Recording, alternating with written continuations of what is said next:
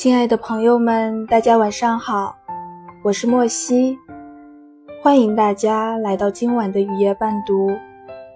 不知你是否已在外漂泊许久，仅为一个梦想，或为了渴望的生活，离开了故乡，离开了那个从小长大的地方，忍受着委屈，经历着饥寒。仅仅为了等待着衣锦还乡的那一天。今天晚上就给大家带来鲁迅先生的故乡节选。此文仅以献给那些为了梦想被嘲笑、被误解，却仍然坚持着的人们。老屋离我愈远了，故乡的山水也都渐渐远离了我。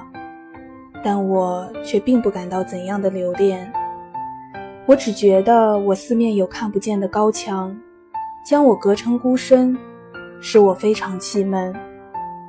那西瓜地上的影像圈的小英雄的影像，我本来十分清楚，现在却忽的模糊了，又使我非常的悲哀。母亲和红儿都睡着了，我躺着。听船底潺潺的水声，我知道我在走我的路。我想，我竟与闰土隔绝到这地步了。但我们的后辈还是一气。红儿不是正在想念水生吗？我希望他们不再像我，又大家隔膜起来。然而，我又不愿意他们因为要遗弃。都如我的辛苦辗转而生活，也不愿意他们都如闰土的辛苦麻木而生活，也不愿意都如别人的辛苦自衰而生活。他们应该有新的生活，为我们所未经生活过的。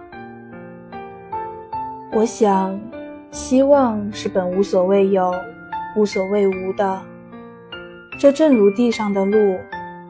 其实，地上本没有路，走的人多了，也变成了路。亲爱的朋友们，今天晚上文章就读到这里，愿大家晚安。